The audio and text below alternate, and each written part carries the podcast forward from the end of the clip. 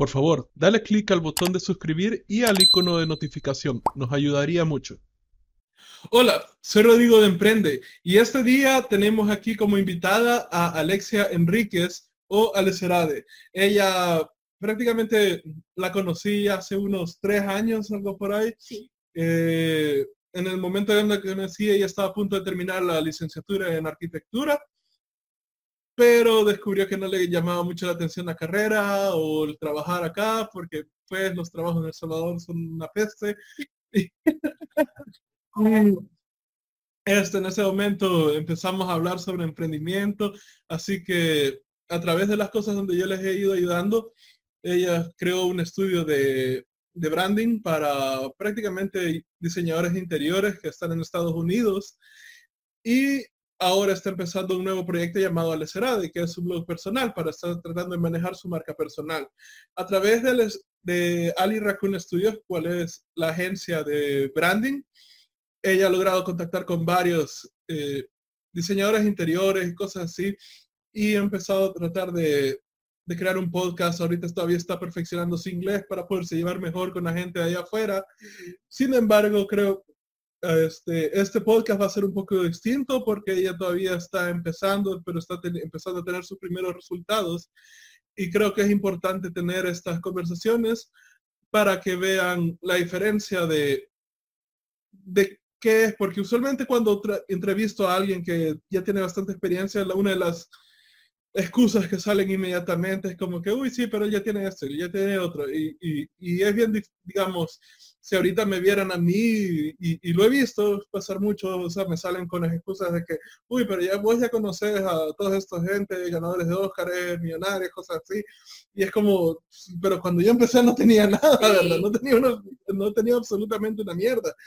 Entonces, y, y eso era también una de las cosas que yo tenía dudas cuando empecé. Entonces, a pesar de que ella todavía está empezando, está, y está teniendo sus primeros wins, llamémosle así, sus primeros, Sí. sus primeros ganes, eh, creo que ella ha entendido también la importancia de la facilidad que el Internet nos ha dado, ya que ha logrado conectar con varias gente realmente importante que ni siquiera ella pensaba que iba a poder contactar de un solo, ¿verdad? Y, y prácticamente sin experiencia ni nada, sin mayor cosa de portafolio, ya estaba generando varios contactos afuera. Entonces, bienvenida. Muchas gracias, Rodrigo. Es un placer estar aquí contigo. Así que cuéntanos un poco más de tu background, tu historia, qué es lo que te llevó al emprendimiento, qué es lo que sentiste por lo cual dijiste, uy, no, no quiero ser explotada en la arquitectura. Eh, básicamente, el emprendimiento vino a mí gracias a, a mi amigo Rodrigo, porque cuando estaba en la carrera de arquitectura, yo sentía que arquitectura no era lo mío, pero por el campo en el cual se desempeñaba la carrera aquí en el país. O sea, aquí si hablamos de arquitectura, si querés comenzar desde cero, es como de dibujante para obras grises. Y no es que yo vea de menos la carrera ni nada parecido, sino que no era lo mío, no era mi, o sea, no era mi pasión. Y yo andaba en esa búsqueda de querer saber qué era lo que yo de verdad deseaba hacer en mi vida. Ahí es cuando apareció Rodrigo, se me hizo un contacto de Facebook. Él en ese momento estabas en Estonia, creo No, en Bulgaria. en Bulgaria, estabas en Sofía. Y comenzamos a hablar en un debate entre comentarios y él me comenzó a decir de que sí me gusta, me gustaría emprender y yo pensaba, esto chévere hacer alguna de las cosas piramidales que han de haber en el mundo del emprendimiento. Y yo, Como nota, detesto a esas mierdas. No me vengan a buscar con una pinche estafa piramidal o Exacto. multilevel marketing o multinivel lo que sea. No me busquen por esas mierdas. mi caso mío era como que no, cruz, cruz, no, no, no, eso no. Entonces, eh, él me comenzó a, pre- a- a decirme cuál era su background, en qué se desempeñaba él como animador, eh, como vendedor de animaciones, este, cómo eran los métodos de él para hacer marketing en Estados Unidos, cómo hizo su registro de empresa. Yo me quedé como, wow, esto suena bien legal.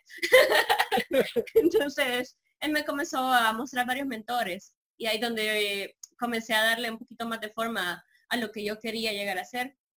No obstante, la que quizás dio el, el empuje fue Elu, Alejandra Navas, que es la diseñadora de mi agencia, que fue ella la que dijo, mira, ¿por qué no nos dedicamos a branding? Si eso es lo que a vos te apasiona realmente. Y era como, eh, es cierto, o sea, es estúpida, hacelo por favor. Entonces comenzamos a crear la agencia nosotras dos. Después se incorporaron otros dos compañeros y actualmente somos, hoy ya somos, siempre somos tres, pero siempre seguimos siendo cuatro amiguitos juntos en el corazón. como nota, este, tú puedes entender inglés, todavía no lo estás hablando eh, perfectamente. Eh, estás tomando cursos ahorita para terminarlo de perfeccionar para poder eh, hablar ya fluidamente. Ajá. Y sin embargo, has logrado contactar varias gente. Eh, ya, he podido, ya he podido contactar por medio de correos a diseñadoras. Eh, incluso con esta idea de testear lo del podcast, haciendo entrevistas, hemos hablado varias con ellas y son súper, súper lindas. O sea, yo me he enamorado del nicho por la calidad de personas que hay dentro del nicho y es como súper bonito.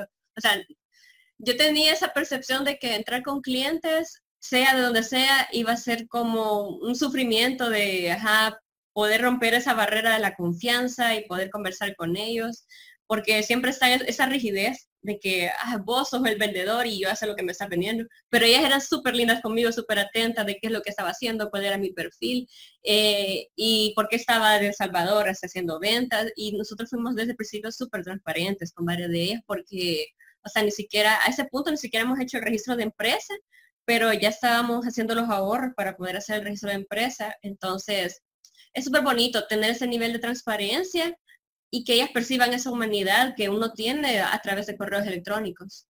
Y a nivel de diferencias culturales, ¿qué diferencia has sentido en comparación de, digamos, si quisieras lidiar con clientes locales con respecto a Estados Unidos? O sea, yo ya creo que he hablado un poco sobre mis reservas a trabajar localmente, pero ¿cuál ha sido tu experiencia? Fíjate que mi experiencia es bien escasa y te diría de que es más una experiencia de, proveedor de servicio a, otro proveedor de servicio. Entonces no es como un cliente final.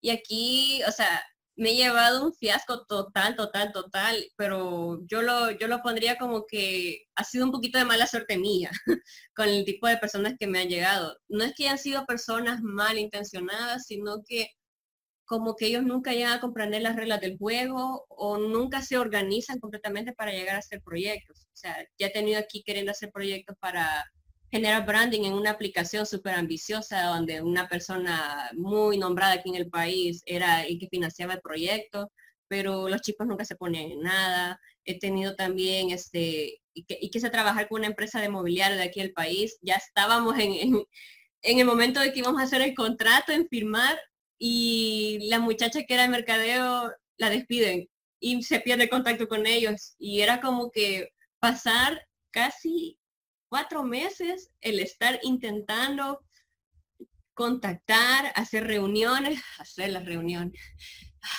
hacer las reuniones y pactar eso es como demasiado tedioso. Cuando en Estados Unidos las personas tienen demasiada practicidad para hacer las cosas. O sea, las contactas porque vos sabes que ellos necesitan el producto, ellas saben que lo necesita y es como un dos por tres, vaya, está bien. ¿Qué me ofreces? Y vos le decís cuáles son las soluciones que vos le das acuerdo a tu nicho y eso es lo que más me ha encantado, la practicidad.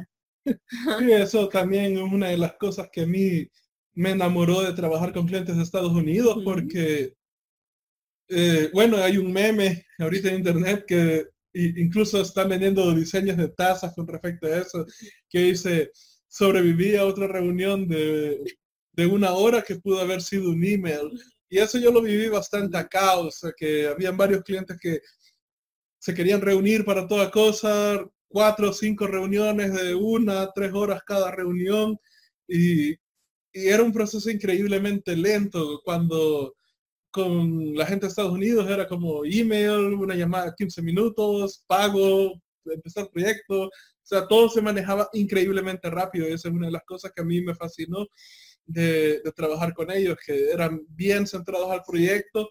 Una de las cosas que a mí no me gustaban era, bueno, en la entrevista con Roberto Caballero, a él le parece que a él le encanta esa área de, reunirse y hablar de la familia y que no sé qué y todas las babosadas y luego alimentarles el ego de que, oh, miren, me sé profesional y todos nos vemos profesional. Yo detesto eso. Yo, yo soy punto A, punto B, línea recta, o sea, toquémonos al proyecto, salgamos esto lo antes posible.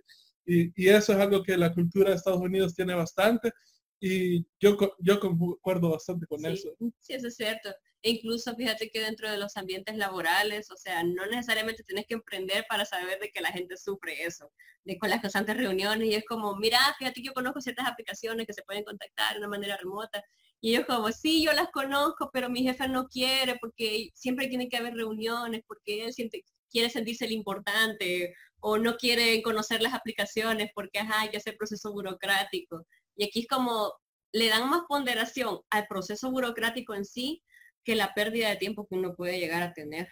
Sí, porque muchos no entienden esto, pero si uno lee el libro de Rework de Jason Fry, eh, él lo pone de esta manera, que las reuniones son increíblemente tóxicas porque la gente piensa, ah, perdimos una hora en, en un trabajo, o sea, en algo que pudo haber sido resuelto en un email, ¿verdad? Porque, bueno, yo viví, creo que mi, mi caso más frustrante fue una reunión que me mandaron un trabajo que yo tuve y fue una reunión de tres horas.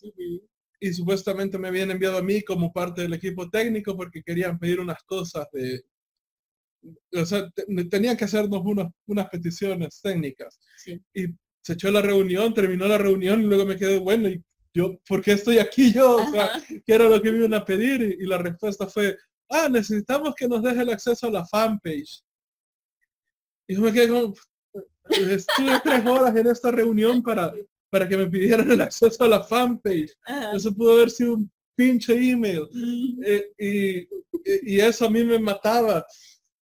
Entonces, de, de, vuelta, ¿verdad? Eh, este Jason Fry lo pone como que todos piensan que han perdido una hora o tres horas, o sea, pero no, o sea, porque cuando se trata de una empresa, eso está drenando toda la productividad porque no has perdido una hora de reunión, sino que si, si habían 10 personas en esa reunión, perdiste una hora por cada persona, que está, porque todas esas personas podían estar avanzando algo. Entonces no solo perdiste una hora, perdiste las 10 horas de productividad por una reunión de una hora que pudo haber sido dicha en un email. Entonces, eso es algo que a mí no me agrada para nada.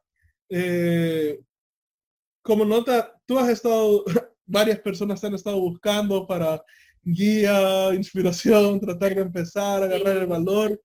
Eh, y algo que yo he notado bastante y creo que también es tu frustración en, en común conmigo, es que está este sentimiento que para mí es absolutamente estúpido, pero está este sentimiento como que, uy, tengo esta ventaja injusta no la quiero utilizar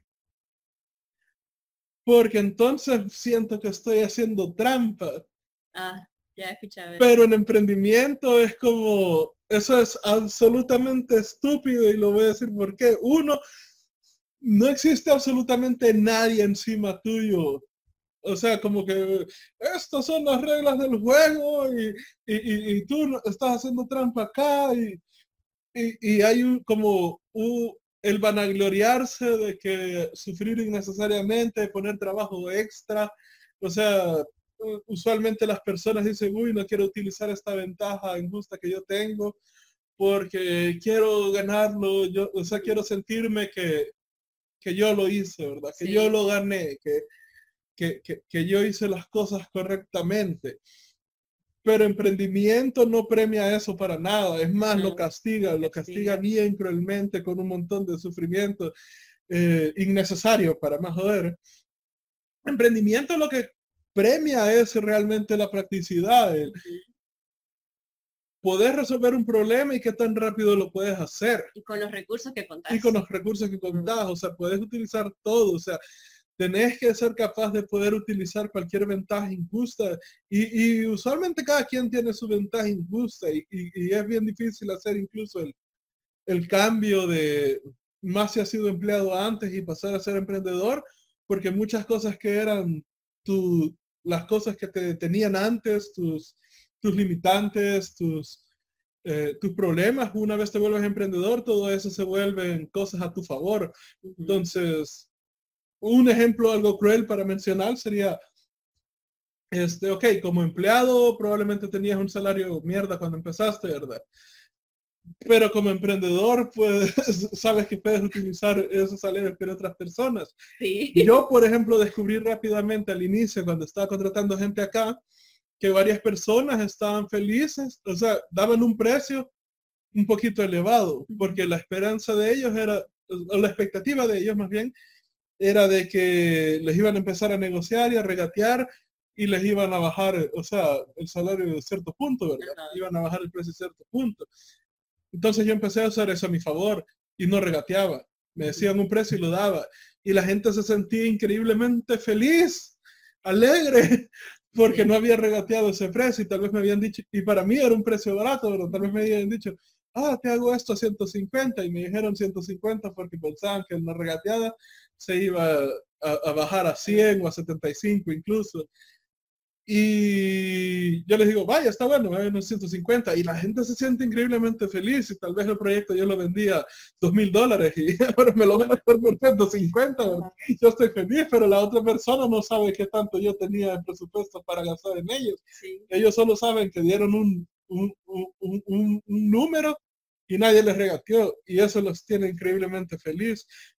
Pero por otro lado también hemos visto gente, yo es como, no sé qué hice mi, car mi karma de vida pasada, pero estoy rodeado de un montón de gente que les dan oportunidades enormes que no las quieren utilizar, gente que les, han eh, les ofrecen regalarles grandes cantidades de dinero, fondos y cosas así, es como, no, no, yo no, o si los tienen, no los usan bien. El mismo caso mío, o sea, yo o sea, he estado rodeada tanto de gente que quiere hacer algo y, que no saben cómo hacerlo y es como, es bonito que te busquen y que vos les digas, mira, puedes comenzar por eso, si eso es lo que te gusta, según las cosas que yo conozco. Y también sé personas que están como, sí, quiero hacer algo, ¿y por qué no lo haces? Ah, porque estoy esperando, no sé, poder esforzarme, poder ocupar este, mis 20 para ganar experiencia y llegar a eso y ya después que mi abuelo me dé un financiamiento para eso. Y yo, eh, tu abuelo te puede dar un financiamiento ya. Y es como, sí, ¿y qué estás esperando? Y es como, nada, o sea, yo esforzarme por mí mismo y, poder hacerlo. Y es como, a mí me estresa porque, o sea, yo vengo de una familia en que mi papá siempre me ha enseñado en que si tenés algo, o sea, tenés una laptop que puede estar arruinada, la, la, reconstruís, puedes trabajar en ella, no necesariamente tenés que meter un montón de dinero para poder utilizar algo. O sea, la laptop que yo ocupo es una huesera, básicamente, para mandar correos y poder utilizarla para múltiples cosas. Entonces, cualquier cosa que yo veo que pueda llegar a servir a mi negocio es como, o sea, la primera ganancia que tenga lo voy a invertir a eso. O sea, no lo pienso ni dos veces porque yo sé que eso va a servir. Y cuando veo, esa, o sea, cuando veo esas mentalidades de que tienen bastante y no valoran lo que tienen, es como, es frustrante, pero viéndolo desde el sentido de ellos, porque a mí no me frustra a mí.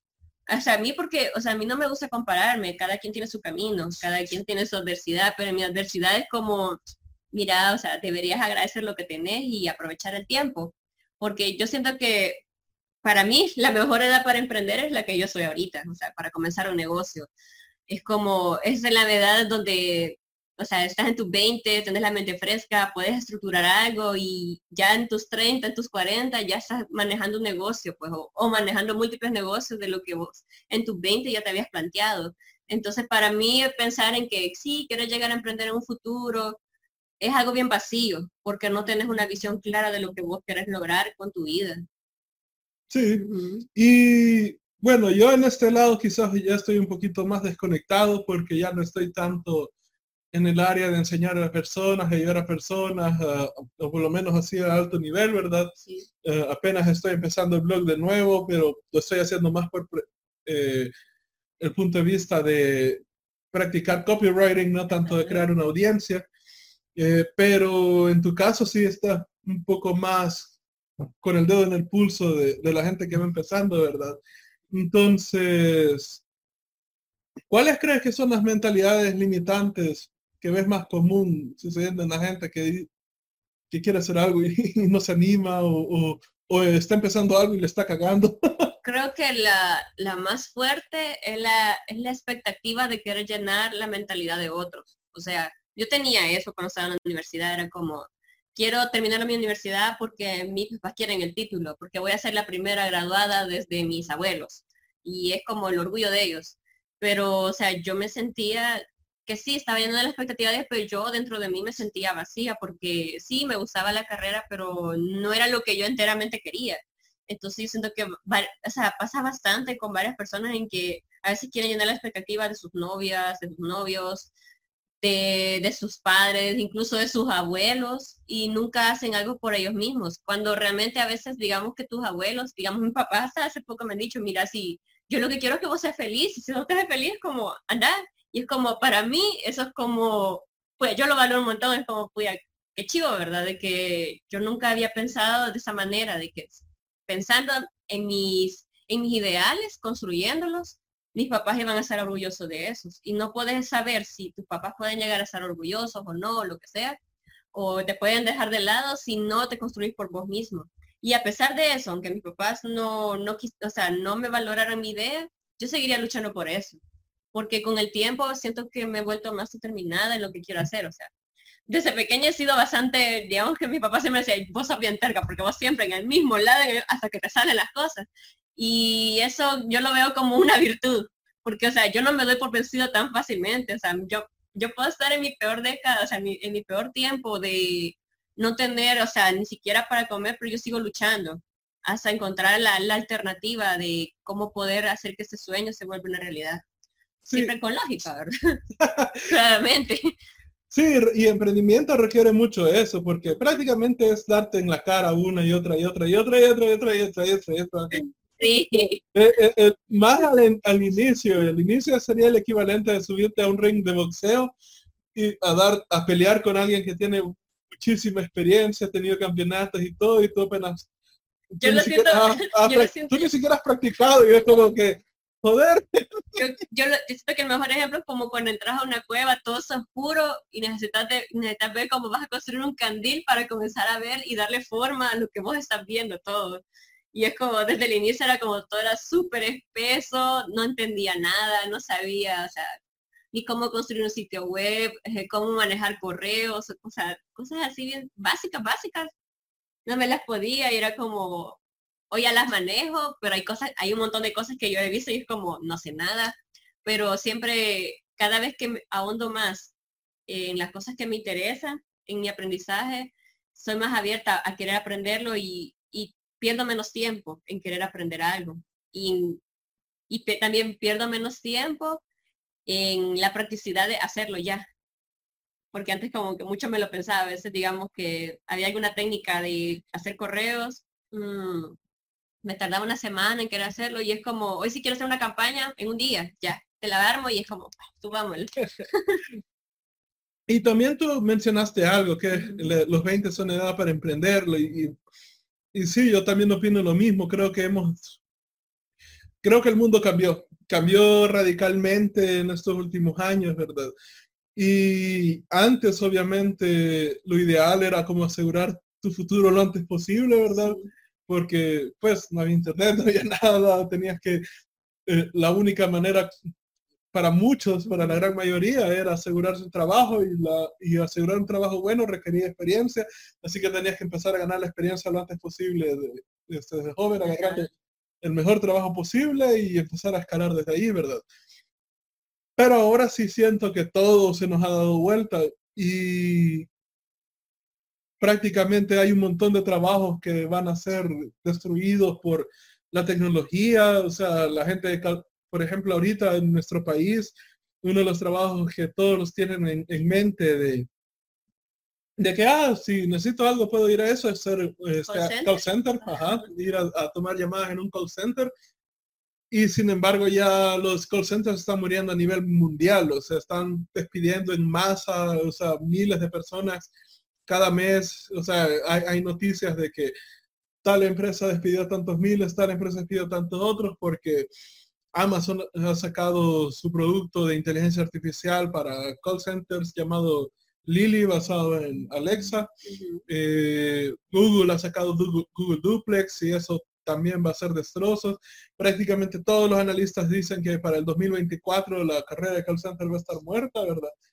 Y e incluso aquí en nuestro país, digamos, la, la, gente no lo mira, pero ya he visto en varias empresas grandes acá que han hecho contrataciones porque esperan como que, uy, esta es la temporada de más llamadas y de pronto se dan cuenta que las llamadas no, llegaron al volumen que querían y, ahora como ya habían hecho el costo de contratar un montón de gente, no solo tienen que volver a despedir a toda la gente que contrataron, sino que tienen que despedir a más gente todavía porque hicieron un costo y no les salió y ahora tienen que equilibrar este, los gastos, ¿verdad? Entonces, en ese sentido, creo que entre más joven esté uno, empezando los, incluso desde antes de los 18 años ahora, o sea, puedes empezar a agarrar, a tomar estas decisiones de alto riesgo, porque, o sea, si, si estás joven, no estás casado, no tienes hijos, no tienes deudas, no tienes facturas a pagar, es como... ¿Qué estás esperando? O sea, ah, la que mi negocio. ¿Qué es lo peor que te va a pasar? Pues sigo viviendo con mis papás. Mm. o sea, es como, tenés 14 años y es como, ok, tu negocio falló. ¿Cuál es la consecuencia? Oh, sigo con mis papás. O sea, igual iba a seguir con ellos. Pero obviamente conforme pasa más el tiempo, digamos, ya tienes 35 años, tienes dos hijos, estás casado, tienes que pagar casos, tienes que pagar cuentas, tienes que pagar, tienes tus deudas ya puestas ahí. Desde esa posición es abismalmente muchísimo más, más difícil emprender, especialmente si consideras que eh, la regla general no, no sucede para todos, pero generalmente sucede que los primeros dos años, dos a tres años es la, es la etapa de hartar mierda. todo lo que puede salir mal ahí salir mal, es donde tomas todas tus ideas, las pones y, te estallan en la cara y la cagas una y otra y otra vez. Sí hasta que ya después de ese periodo empiezas a, tener ya una mejor sensación de cómo funcionan las cosas y empiezas a tomar mejor decisiones. Yo, he conocido gente, o sea, de que quieren, tienen la inventiva de querer hacer algo y, y han venido a mí es como, mira, fíjate que quiero montar la cosa, vaya a hacerlo. Pero es que tal cosa que hice antes no me funcionó y es como, ¿qué importa? Comienza otra vez. Y hay algo que no sé si, no sé si vamos a entrar en choque con ideas, pero fíjate que también he conocido personas en que comienzan un negocio y una cosa, no les funciona. Después comienzan con otra cosa, pero algo completamente bien diferente. Y yo siento que aquí es bien importante el enfoque, o sea, si no te funcionó eso, pero dentro de eso mismo, volver a insistir en algo más, o sea, cuál es tu plan B dentro de esa misma rama. Digamos que, vaya por darles un ejemplo, si en Ali Raccoon no funcionaran hacer campañas de correos, yo no me daría por decir, ah, la agencia no me funcionó, sino que comenzaría a rebuscarme por hacer eh, anuncios, digamos, en Facebook, y así y me rebuscando de otras maneras, hacer networking, pero el punto es no dejar esa idea, si sabes, si sabes que esa idea funciona, claramente, porque, vaya, yo me he ido bajo ese modelo de negocios porque hemos enseñado mentores que se han ido bajo el mismo modelo de negocios que hay un nicho, existe y hay gente que está trabajando de eso. Quiere decir de que si ese nicho existe, si hay gente que está vendiendo websites para diseñadores interiores, es porque hay una buena oferta ahí. Nunca te vayas a lo ciego en que vas a hacer algo completamente que nadie, va, que nadie te va a peticionar si estás pensando comenzar tu negocio de esa manera. Yo lo veo de esa manera porque es como poner la ilusión en algo vago. Entonces, eh, ajá, me, he divagado un poco. no, yo también, o sea, especialmente cuando uno está empezando, creo que lo ideal, cuando, la gente está empezando, muchas veces se van porque tengo esta idea súper única que nadie ha hecho y es como, no. Mm, y, la razón es porque realmente eh, eh, el mood, o sea, uno como persona no es tan único. O sea, si tienes una idea, hay un montón de personas más que la ha hecho. Y por ejemplo, Charles Darwin cuando sacó la teoría de la evolución, si él, la sacó primero, pero si él no lo hubiera sacado primero, dos meses después estaba la otra persona que llevaba las talones con la misma idea y detrás de él venían otros cinco más que estaban explorando exactamente la misma idea. Es que, o sea, es eso, investigar el trasfondo de, tu negocio, pues, o sea, si eso, si eso ha existido y cómo se ha comportado. Y si tiene momentos oscuros, si vos sos capaz de soportar eso, porque nada menos en sitio web, o sea, estas épocas, noviembre, diciembre, son horribles, pero ya en enero, o sea, toda la gente está pensando en nuevo sitio web y es como la mejor época para comenzar a vender. Es, es analizar el comportamiento de ese negocio. Y siento que eso, esa mentalidad de negocios en, aquí en el país incluso, o sea, como que falla mucho, porque a veces nosotros solo pensamos en ser mano de obra, pero no pensamos cómo, cómo ser negociantes. Y siento que es algo que los estadounidenses sí nos ganan por montón, porque ellos, o sea, desde pequeños como que tienen ese chip de aprender a negociar. Y eso es chido, pues, porque se tiene que aprender. Sí, allá incluso tienen esa cultura, o sea, que niños pueden poner su, su stand de madera y empezar a vender limonada, cosas así.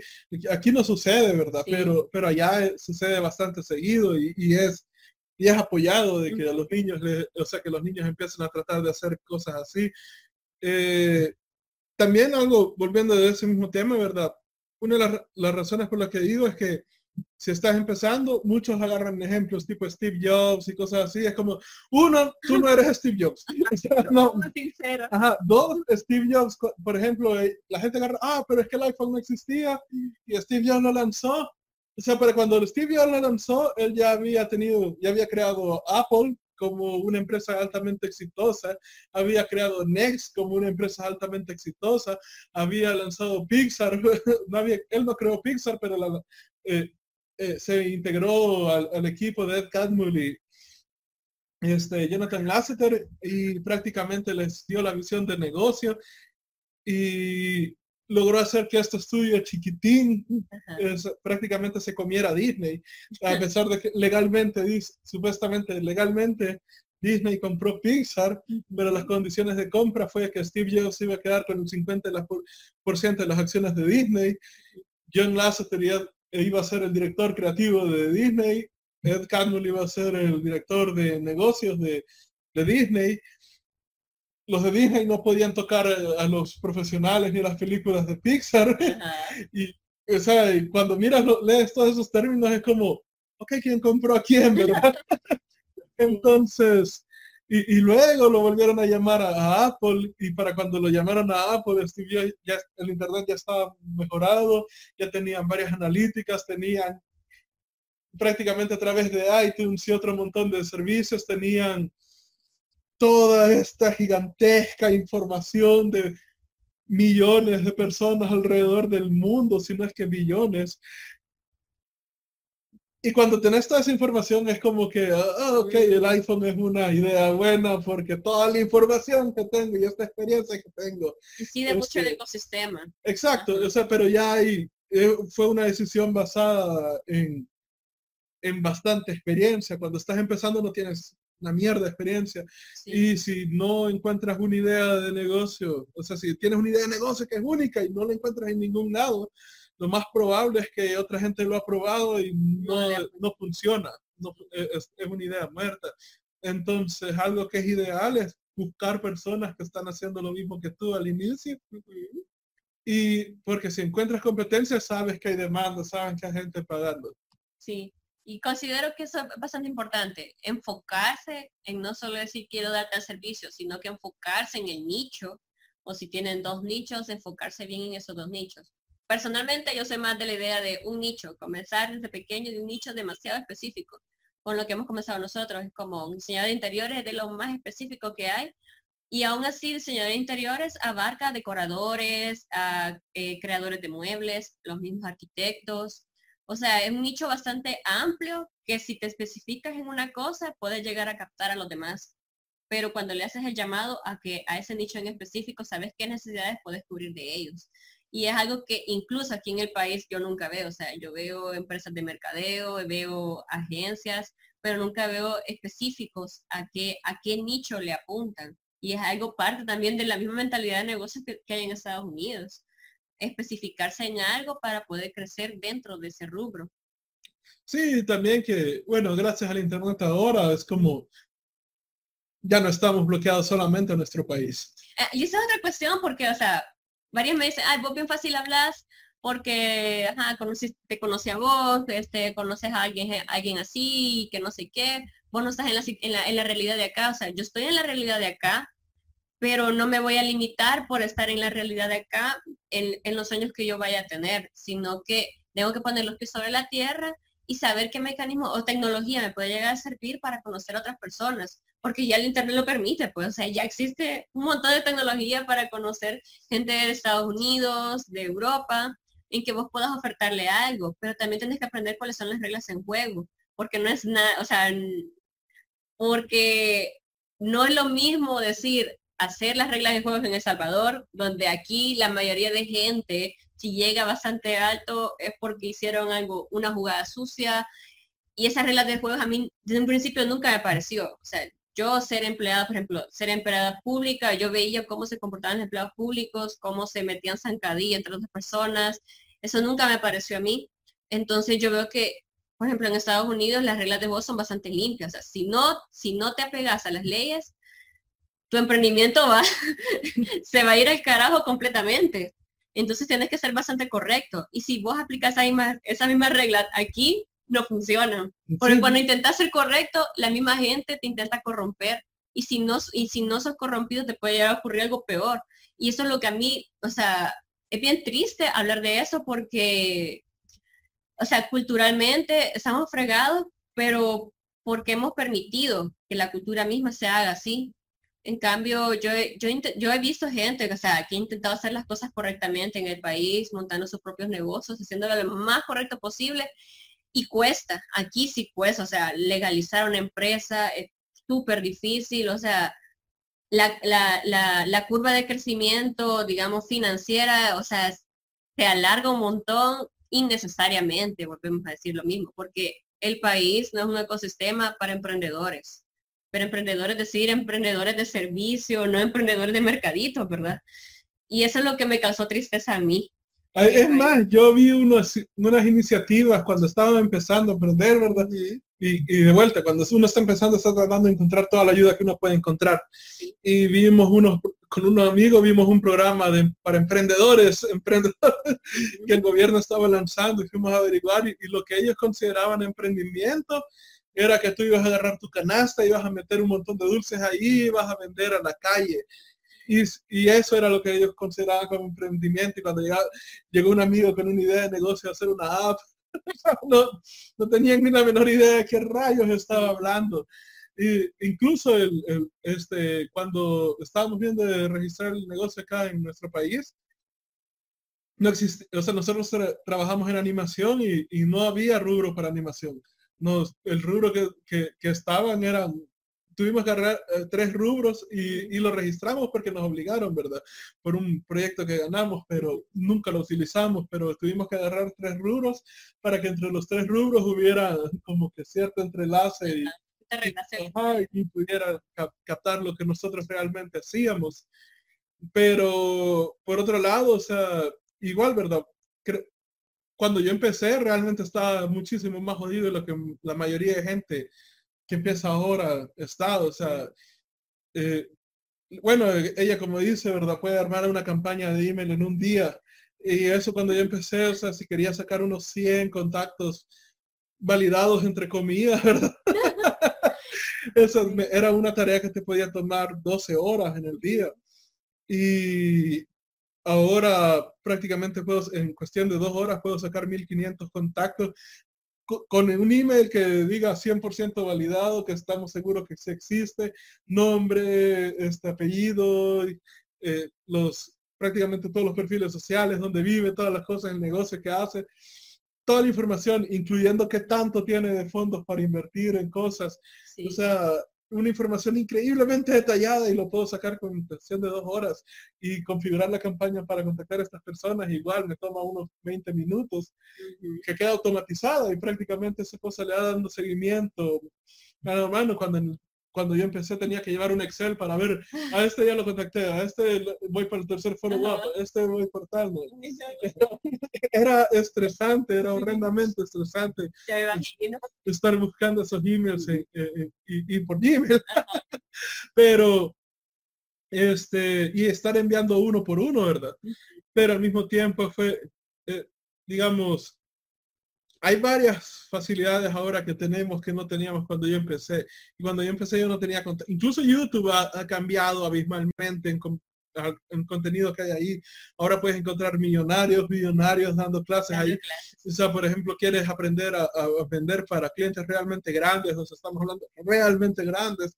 O sea, tienes ahí a, gente como Gran Cardón, eh, Dan Locke, eh, Remit Sethi, eh, Gary Vaynerchuk, que por ejemplo está también este, para creativos, está y, todo lo que compete en negocios y cosas así, está de Future. Entonces incluso yo pude crear un podcast entrevistando a, más de 80 este, profesionales creativos de alto calibre y todos esos videos están en YouTube. O sea, hay varias cosas que no existían cuando yo empecé que ahora, o sea, hay, si alguien empieza, digamos, ella, eh, ella cuando empezó, ella no tuvo que sufrir probablemente el 90% de las cosas que yo sufrí. Y conforme el tiempo va avanzando, las cosas se están volviendo más fácil, más fácil, más fácil, más fácil, más rápido. Eh, al punto en donde literalmente si trabajas realmente fuerte y, concentrado e inteligente unas dos horas, ya no te queda nada por hacer en el día. Pero al mismo tiempo, como las cosas se van volviendo fácil, cambian las reglas en juego. O sea, hoy una aplicación puede ser la novedosa para hacer campañas de correo, mañana tienes que emplear otro método. Y eso es lo, lo difícil, se podría decir, que por el cual no todas las personas funcionamos para emprender porque no todas tienen esa capacidad o esa resiliencia de decir, vaya, voy a cambiar ese método por otra cosa, sino que si andas buscando siempre la zona de confort, emprender no es eso, completamente no lo es. Sí, con Diana Castro hablábamos de, de, justo ese tema que, que siempre si vas a, eventos de emprendimiento, especialmente en otros países donde hay mucho más gente, ¿verdad? Siempre sale alguien preguntando, ¿y en qué punto voy a llegar al momento donde todo está tranquilo y ya no tengo que, lidiar con problemas. Eh, y si una vez se escucha esa pregunta es como, no saliste? o sea, emprendimiento es literalmente buscar problemas, activamente irte a zampar en problemas una y otra vez. O sea, porque emprendimiento lo que es como que hay un problema, vos lo solucionás, te pagan por solucionarlo. Entre mejor solucionas el problema, más rápido lo soluciones, más te pagan. Entre más complejo es el problema, más te pagan. Entonces, como, y, cada cliente es un problema, o sea, literalmente cada cliente tiene un problema y tú lo tienes que resolver. Y van a salir cosas en las cuales no habías pensado, o sea, muchas eh, en nuestro podcast, muchas veces hablamos trato de hacer esa pregunta a la gente que tiene bastante experiencia de, cuáles son las cosas que no esperaban, que, salieron de la nada, ¿verdad? Porque usualmente los problemas que uno imagina que, va a enfrentar como emprendedor no son los peores problemas, sino que son las cosas que jamás... Que menos te imaginas. O sea, las cosas que jamás ni siquiera pasaron por tu cabeza a la hora de empezar, ¿verdad? Y tocando el tema sobre la gente que puede emprender, realmente es bien difícil, eh, porque y esto sucede bastante. Si ven varios influencers de emprendimiento, la gente más famosa, más mediática, es como, incluso yo he hecho esto en el pasado, es como, ok, todos emprendan, ¿verdad? Y, honestamente yo sí soy de los que cree que, que cada persona debería tratar de emprender en serio al menos unos dos años porque aún si descubres que emprendimiento no es para ti, aún si fallas y cosas así, las lecciones que vas a haber aprendido, si le metiste realmente en serio por dos años, son increíblemente valiosas y te van a servir incluso para obtener trabajos muchísimo mejores. O sea, si, si decides dejar el emprendimiento, yo tengo varios amigos que han intentado emprendimiento por dos, tres, cuatro, cinco años, al final nunca tuvieron su break, nunca tuvieron su, su momento donde las cosas funcionaron. Pero la experiencia que ganaron en ese entonces fue tan gigantesca que conseguir un trabajo para ellos increíblemente bien pagado, o sea, fue facilísimo.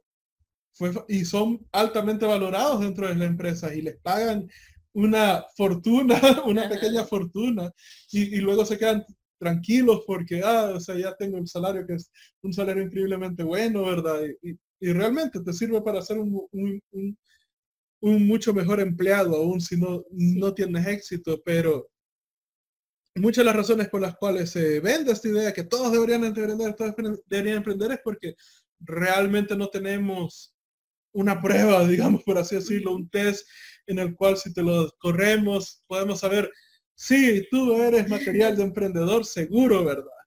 Sí. Así que nunca se sabe quién rayos va a ser la persona que va a lograr grandes cosas. Eso es cierto. ¿no? Y también de que, o sea, emprendiendo, me han salido más oportunidades laborales, irónicamente, que diciendo ser una arquitecta o algo así. Porque cuando uno siempre, o sea, va sobre la línea donde todos van, digamos, yo de ser arquitecta, ser dibujante, voy a estar dentro de una, dentro de una agencia de diseño, qué sé yo, nadie va a saber de mí porque yo estoy ocupada haciendo esos dibujos, enfocado en eso.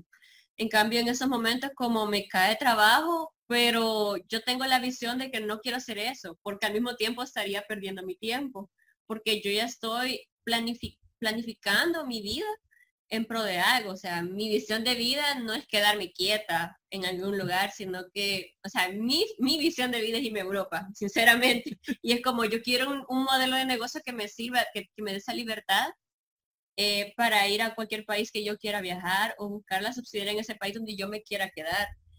O sea, escoger el país donde quiero ir a vivir. A mí es como, esa idea me vendió completamente y era como que yo quiero eso pero todo tiene su precio, o sea, todo tiene sus implicaciones y si vos estás dispuesto a querer llevar a, cargo, llevar a cabo eso, porque, o sea, un amigo me puede decir, ah, yo trabajo de, de 8, de 8 a 5.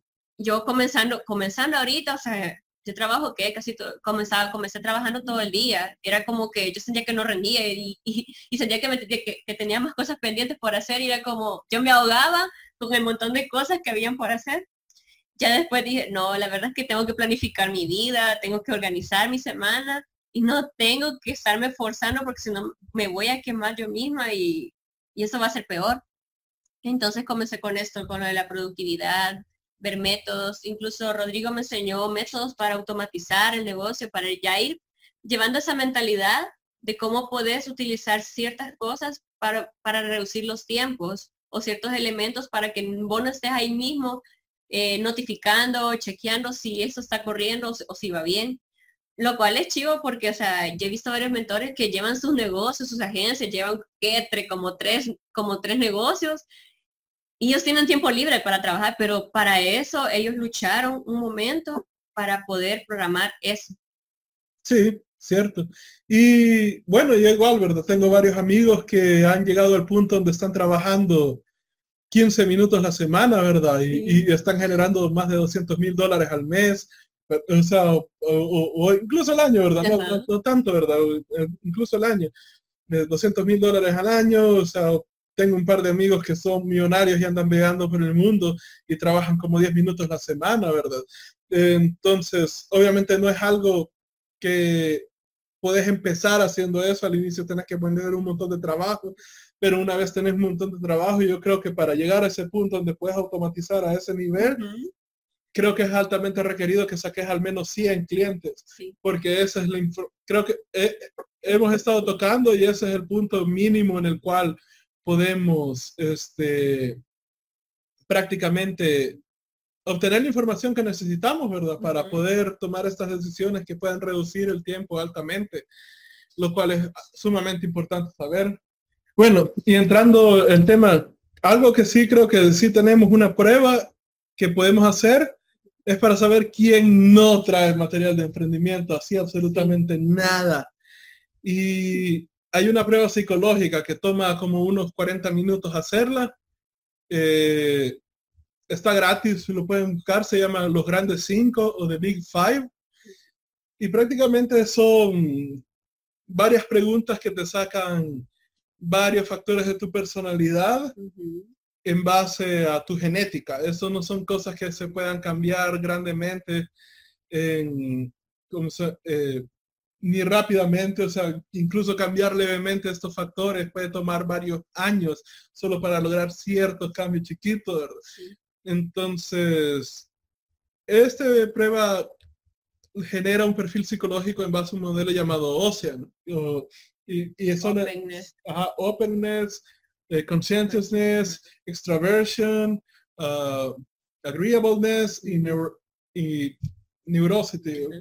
Prácticamente.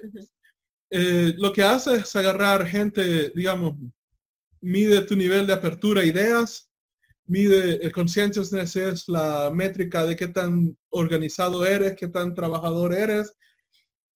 Extraversion, obviamente, quién es extrovertido, quién es introvertido.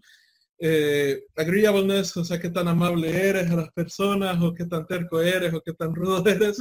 Y el neuroticismo mide qué tanto te afectan las emociones negativas a ti. Y esa es la métrica clave, creo yo. Bueno, esa sería la principal. si tienes un neuro, si haces esa prueba y sacas un neuroticismo mayor a, a 50, considerara enormemente no hacer emprendimiento para nada. Sea, ya si sacas 60, 70, 80, no entres en emprendimiento para nada, porque eso lo que están midiendo es literalmente qué tanto te afectan las emociones negativas. Ah, o sea, que, tristeza, el estrés, depresión, eh, enojos, todo ese tipo de cosas que tanto te afectan negativamente las, emociones negativas que tanto te afectan a nivel físico, o sea, a, tú como persona. Y la verdad es que si tienes una neuroticidad alta, el emprendimiento no es para ti, así es simple. No, no, o sea, mantenerte lejos, porque el emprendimiento, especialmente los primeros años, es solo eso. Y es más, o sea, esto no se cubre mucho porque obviamente se está tratando de cubrir, oh, el emprendimiento es genial, todo es bonito, ¿verdad? Pero en Silicon Valley, o sea, donde están la mayor cantidad de emprendedores, hay una tasa bastante alta de suicidios, o sea, y tenés este montón de gente, multimillonarios, o sea, gente que está logrando mucho en el mundo suicidándose. Y es porque no aguantan el estrés, o sea, y Silicon Valley es un ambiente altamente competitivo también, o sea, porque es, extremo, en ciertas maneras es, realmente extremo. Para que tengan una idea, si ganan 160 mil dólares al año, que es el equivalente a 15 mil dólares estadounidenses cada mes, sea, es un salario de 15 mil dólares, o sea, eso es considerado pobre ahí. Puedes aplicar ayuda del gobierno si estás ganando eso. Eh, ser, en California en general ahorita creo que necesitas como 50 mil dólares eh, eh, sí, creo que necesitas ganar este, como 50 mil dólares al mes para más o no, no al año, creo que 50 mil dólares al año solamente para más o menos cubrir tu apartamento, el alquiler. Entonces estamos hablando casi un salario de 4 mil dólares, 5 mil dólares al mes para solamente cubrirle. Pero obviamente California es carísimo. Sí, o sea, es, lo que digo, o sea, es innecesariamente carísimo. Hay varias gente en el podcast de Tim Ferris han hablado de que de que en Silicon Valley y en San Francisco hay varias gente que siente que se está ganando 10 millones de dólares al año, se sienten pobres, se sienten que no han logrado nada en la vida porque la gran mayoría de gente está haciendo muchísimo más de eso ahí. Entonces, hay una gran ola de suicidios ahí de las cuales nos están hablando, ¿verdad? Y si tú tienes un neuroticismo alto, este, mm, eso te va a afectar enormemente, negativamente en niveles enormes Así que yo no recomiendo, voy a hacer un video después sobre los grandes cinco y voy a entrar más a fondo sobre cada uno, pero eso, eso diría yo, si tienes esa métrica alta, no en tres. Y la, la segunda, que sería el, este, la de openness, sería al revés. Entre más alta tengas la de openness, mejor. Pero si tienes un openness bajo de 40 o menos, yo tampoco consideraría entrar en, en emprendimiento porque OpenNet no solo mide este, la apertura a nuevas ideas, o que también consigues tú las nuevas ideas, sino que mide también tu capacidad de cambiar tu mentalidad rápidamente. Y emprendimiento, como ya dijo Alexia, o sea, tienes el mejor método para lograr bastantes contactos y al día siguiente ya no sirve. Y eso también, o sea, la, la, inteligencia de acercarte a un montón de personas en la cual vos podés decir, no estoy de acuerdo con su manera de pensar, pero agarrar la parte de la mente, o sea, de la idea de esa persona que te va a servir a tu negocio o a tu mentalidad. Y eso se aprende también emprendiendo. Sí, o sea, es algo, un principio que incluso Maquiavelo consideraba, ¿verdad? Él era bastante, eh, él apoyaba bastante la idea de que uno tenía que tomar ciertos periodos de, la vida, ¿verdad? No siempre, porque obviamente no es saludable, eh, pero si tienes gente que te cae mal, gente que detestas, gente que, que tú no toleras, o sea, obviamente si estás enfocado en ellos todo el, todos los ah, pinches días de todo el año, no va a ser bien para tu cabeza, ¿verdad? Pero al menos tienes que tomar un mes al año en el cual tienes que ir a ver a estas personas, y ver qué puedes aprender de ellos. Por ejemplo, hay un emprendedor que a mí personalmente no me agrada para nada, llamado Tai López, bastante famoso. O sea, y, no voy a entrar a las razones por las cuales no me agradan, pueden humillarlas y porque muy probablemente sean las razones más comunes por las cuales a la mayoría de gente le desagrada. Creo que cualquier persona que está emprendiendo ya de saber por qué. ya lo detesto y solo por verlo en Facebook. y, sin embargo he sacado bastantes ideas buenas de él, porque llega ese mes del año y es como que hora de aprender de la gente que me, me cae mal. Y por ejemplo viendo una entrevista de Tai López en Impact Theory me di cuenta, ah, si compra una acción de Berkshire Hathaway, que una acción tipo B que vale 500 dólares, voy a comprar esta acción, soy accionista de Berkshire Hathaway, y gracias a que soy accionista de Berkshire Hathaway por tener solo una puta acción, me invitarían a un evento que sucede en, en mayo, creo yo, cada año, donde todos los accionistas de Berkshire Hathaway o sea, se reúnen y los fundadores de Berkshire Hathaway son Charlie Munger y Warren Buffett. Warren Buffett es conocido como, para los que no saben, es conocido como el mejor inversionista del pinche mundo. Sí. O sea, él pasa leyendo ocho horas al día por todos los días del año con intención de tomar solo una decisión buena de, de inversión por año, ¿verdad? Y si no considera una, entonces no la hace. Pero creo que es la tercera persona, la cuarta persona más rica del mundo. Este, y, en y en esa reunión llegan gente como Bill Gates, Elon Musk, eh, Jeff Bezos, o sea, tienes todos los billonarios. Y incluso hay varios que son no son famosos, que prácticamente si te sentás y te pones a hablar con ellos, de pronto te das cuenta que es un magnate multimillonario en Europa que tiene bastantes personas. Y Ted López, por ejemplo, ahí conoció a uno de sus mentores porque llegó, se sentó, empezó a hablar con un maje de la nada y resultó que este tipo era un mega magnate que tenía un imperio de negocios de social media marketing a través de Europa, en varios países de Europa. Y él le enseñó todo lo que él sabía a, a Tai López y por eso pudo empezar su agencia de social media, porque aprendió de él, de esta reunión, ¿verdad? Entonces, a pesar de que no me agrada el tipo, e, esa es una de las lecciones fuertes que he sacado. Han habido varias que he sacado de él. O sea, hay, otros emprendedores que no, no me agradan mucho y aún así tomo mi tiempo a aprender de ellos. Este, o de no hacer las cosas que hacen. Exacto. También, o sea, entonces, ah, eh, la métrica de openness puede medir qué tanto estás abierto a hacer estas cosas, o sea, qué tan dispuesto estás de que si tienes un método que te funciona bien, que tú te has esforzado, y les voy a dar un ejemplo, o sea, yo me había vuelto increíblemente bien en cold email, la razón por la que menciono, por las cuales podía sacar 1500 emails por día, este, personas verificadas por día, porque me ponía cada día de la semana a sacar 1500, 1500, 1500, 1500, sacaba al final de la semana los 4000 mejores, programaba dos campañas en dos cuentas de correos distintas para que uno enviara 2000, otro enviara 2000 y así no caer en spam tan rápido y le daba seguimiento a todos y prácticamente en una semana podía contactar a, a, 4.000 personas y darle seguimiento cuatro veces a cada uno de ellos. Y al final de la semana ya tenía varias personas interesadas en venta. Y ese método me costó tres años aprenderlo, perfeccionarlo y ya estaba en el punto máximo. Y de pronto viene Google y cambió las reglas y se cagó en todo y, se fue a la mierda. Se fue a la mierda. O sea, los tres años que había pasado aprendiendo eso se fue a la mierda.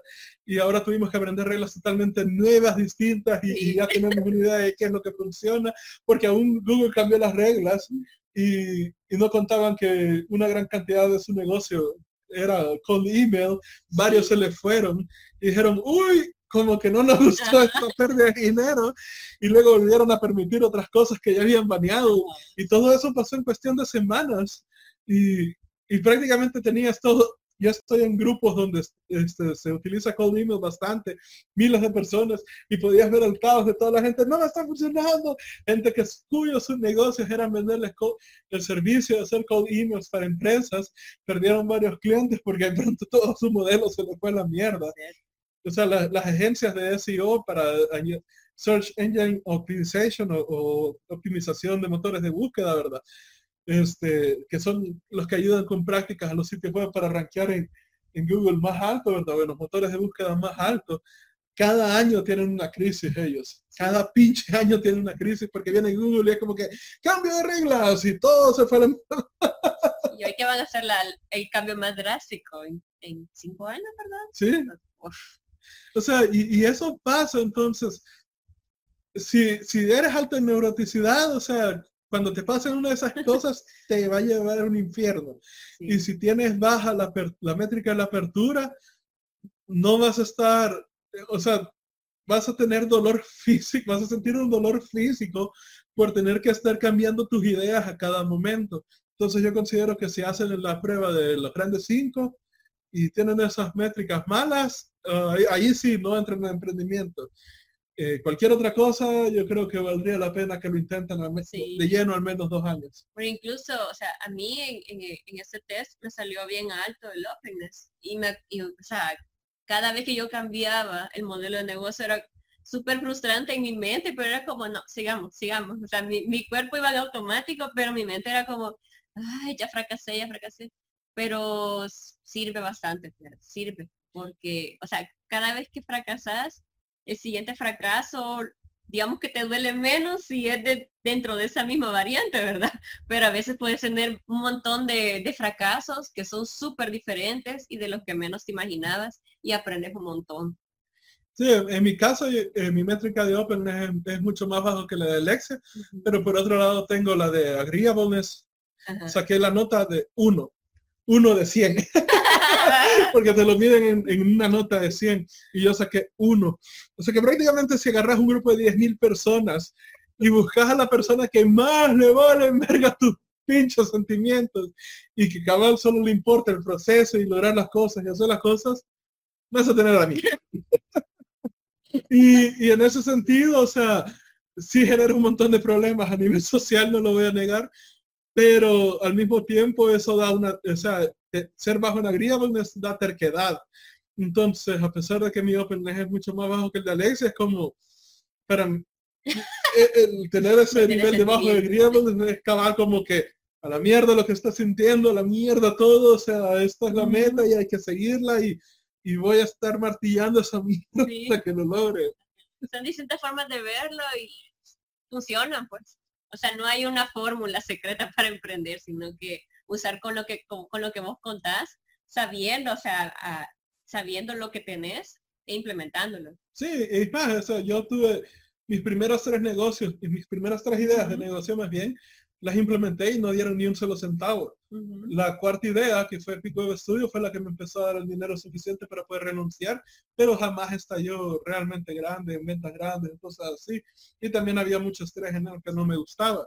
La Frame Freak Studio es la quinta idea, o sea, y hay, no recuerdo quién fue que hizo estudio, pero es un estudio bastante famoso ese año, que dice que cada cinco negocios, o sea, eh, cuatro mueren en los primeros cinco años, algo así, entonces como solo en, solo en mi persona ya tenés la métrica de cinco negocios, uno sobrevive.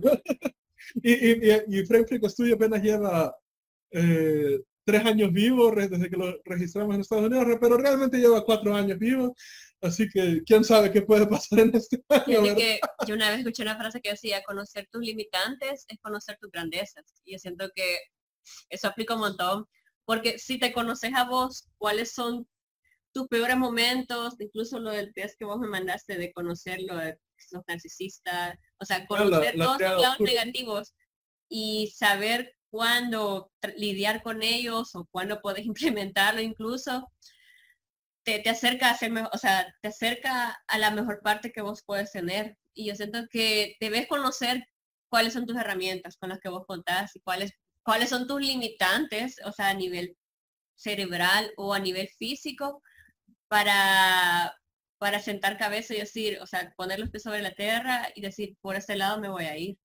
Sí, definitivamente.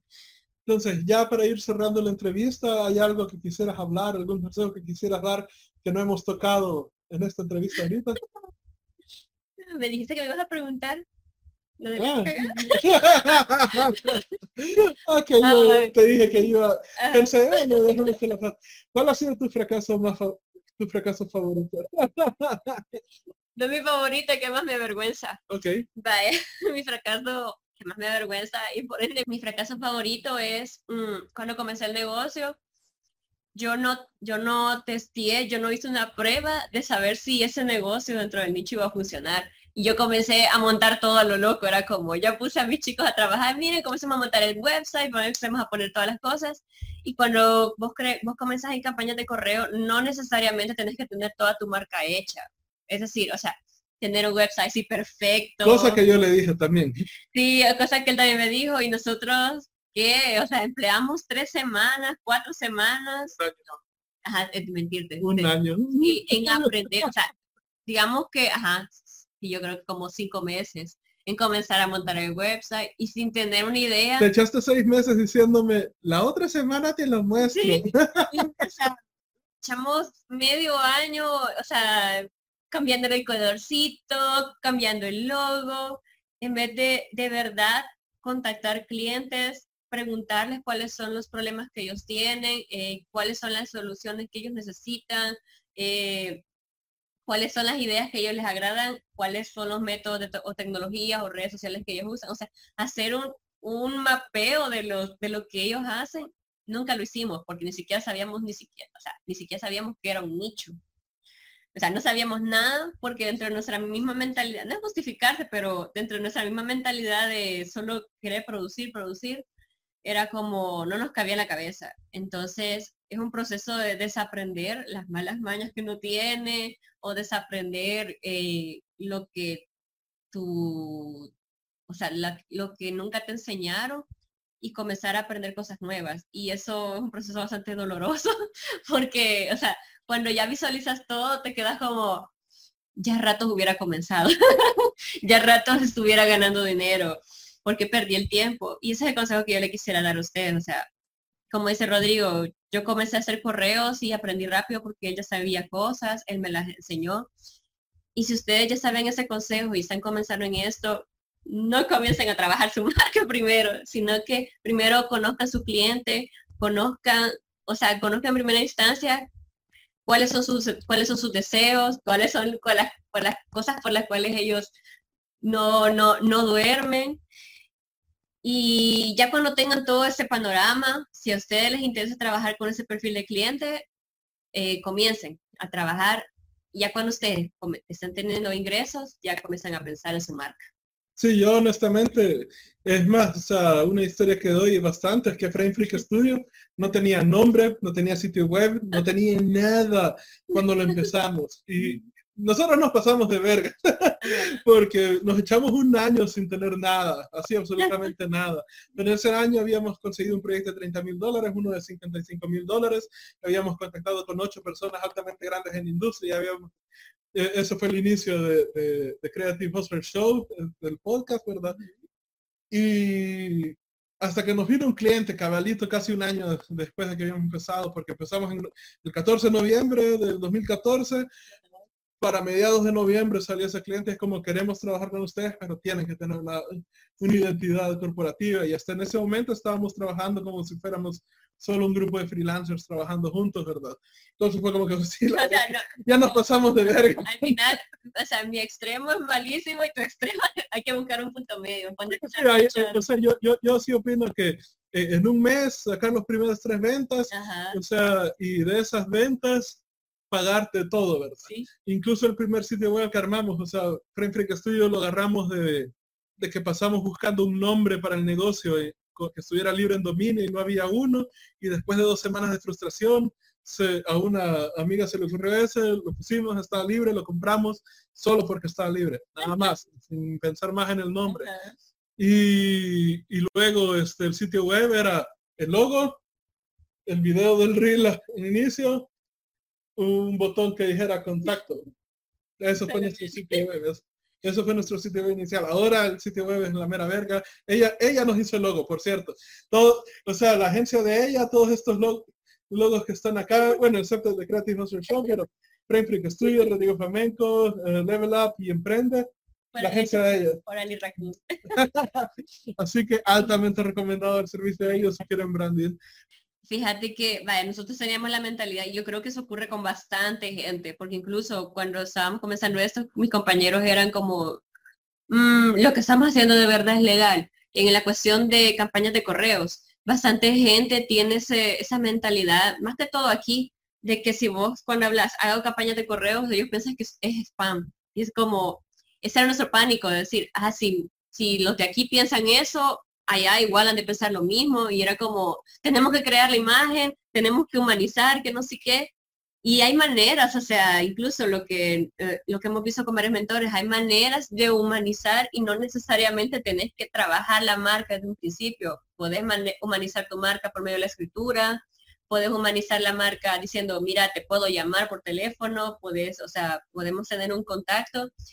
O hay alternativas que no te llevan mucho tiempo y, y costó desaprender eso también, porque hasta para, o sea, hasta para hacer campañas de correos existen regulaciones y leyes que hay que respetar y hay que aprenderlas a contemplar, pues porque, o sea, ya, o sea, hay que respetar eso porque si no, eh, te penalizan duramente, te pueden llegar a quitar el dominio y nadie desea eso. Sí, eh, hay una ley que se llama CAN, C-A-N-N, Spam, la palabra Spam, Act, uh, el acto de, de CAN Spam. Eh, prácticamente, obviamente es lectura legal, es aburrida, pero si pueden leerla, léenla, porque ahí les da los reglamentos de qué es lo que no tienen que hacer pero dicho eso, o sea, el, email en frío no es spam. O sea, especialmente si está hecho bien, ¿verdad? Si, si el email en frío es como que, hey, vendo tal cosa, tal precio, cómprame, eso sí es spam. O sea, tenés que tomarte, o sea, investigar el nombre de la persona, qué es lo que hacen, tomarte un tiempo para ver que hay algo bueno en el sitio, si realmente ese cliente es, digamos, si está vendiendo sitio web y el tipo de web tiene el tipo tiene un sitio web increíblemente bueno, no lo contacté, o sea, o, por ejemplo ves que lo acaba de hacer, o sea, porque usualmente abajo ponen la fecha en cual sale que lo hicieron en, este mismo año y el sitio se mira increíblemente genial, no lo contacté, o sea, te ves que el sitio web es una mierda y fue hecho allá por el 2007, eso es una Eso es una apertura. Sí, y eso es cierto porque hay que respetar las leyes. Sí, entonces e incluso yo, yo como este vendedor de video, yo lo que busco a la gente es como que, mira, veo que tu sitio web está increíblemente bien, pero hay cosas que no estás comunicando bien. O sea, uno, copywriting, ¿verdad? Puedes mejorar el copywriting. Y para los que no sepan quién es, qué es copywriting, vayan a, a, ver la entrevista de Andrés Roaro, ahí hay bastante información sobre eso. Y dos, o sea, puedes mejorar tu mensaje con un video. Y ese es mi punto, ¿verdad? Entonces... Y aún así, o sea, ya existen plataformas, si vos querés hacer con email, con plataformas como Mailshake o Woodpecker, ellos mismos te dicen qué cosas son spammy, qué cosas, o sea, si, si vos pones un mensaje demasiado extenso que no va a ser leído, o sea, ellos mismos te dan las reglas. Sí, ahí te van diciendo ahí los mensajes. O incluso está este servicio, Mail tester.com en donde cual puedes enviarle tu email, o sea, ellos están un email, decir, dicen, enviaste tu email acá, ¿verdad? Pones tu título, tu email, todas las cosas, lo envías y ellos te van dando un listado de puntos, ¿verdad? De, de qué cosas hay que cambiar. Por ejemplo, yo he testeado ahí todos mis scripts y todos tienen nota 10. Entonces yo sé que, o sea, están increíblemente bien humanizados, que no estoy utilizando palabras claves que, que puedan ser marcadas como spam y eso me da, o sea, por eso puedo alcanzar a varias personas, ¿verdad? Entonces, son varias reglas a seguir, ¿verdad? Y ahora que mencionas esto, es, es, interesante porque varios tienen no solo ese miedo, ¿verdad? De que, uy, que estamos así, sino que, pero, y si gano pista y los impuestos, no, ¿cómo que hago eso? Como uno, una de las reglas que a mí me dieron este, mi mentor, Timothy Mark, fue como que no empeces a pensar en impuestos y ni siquiera tenés un cliente, ¿verdad? Entonces, como, y, yo lo llevo un poco más allá, ¿verdad? Verificar bien, o sea, tres clientes que esos, que esos paguen tu idea, ¿verdad? Y ahí ya tenés una idea realmente verificada, ¿verdad? Pero mi mentor Timothy Marks le llama a él a la sensación de los helicópteros negros y, que prácticamente varias cuando empiezan el negocio y tienen estos miedos de que uy y no ser ilegal y que no sé qué y estar haciendo bien todo bien e, es, esta sensación de que si haces algo mal de pronto van a caer un montón de helicópteros negros con el FBI a tu casa la policía y todas las cosas. Y, y entonces lo que le dicen no tú no hay helicópteros negros que vengan por vos. O sea, cuando tu negocio está empezando, nadie importa. O sea, y, y, puedes hacer varias cosas, puedes hacer varias cagadas. Nada, nada malo va a pasar. Y una de las ideas, la razón por las cuales hacer un negocio es importante y tener una entidad de negocio, es porque si la, realmente la cagaste en algo y, y queda una mala reputación ahí, el negocio lo puedes votar y puedes hacer un negocio nuevo, cambiarle el nombre simplemente y saber, oh, digamos, puedes seguir haciendo sitio web, cambiarle el nombre y saber, uy, está cagada, ya no la vuelvo a cometer, ¿verdad? Pero ya es otro negocio. En cambio, si lo haces como persona y cometes una cagada enorme como persona, ya ahí quitarse la reputación de eso ya es, es, más difícil, ¿verdad? Entonces son cosas a tener en mente. O sea, no, no, no, llegan helicópteros por ti. O sea, en resumen, eh, uno, eh, a los 20 años no tengan miedo en cagarla. O sea, en montar su negocio. Cáguenla lo grande. o sea, hagan todas Aprovechen a cagarla ahí. Aprovechen ese tiempo para cagarla. Que sea gracioso, pero háganlo.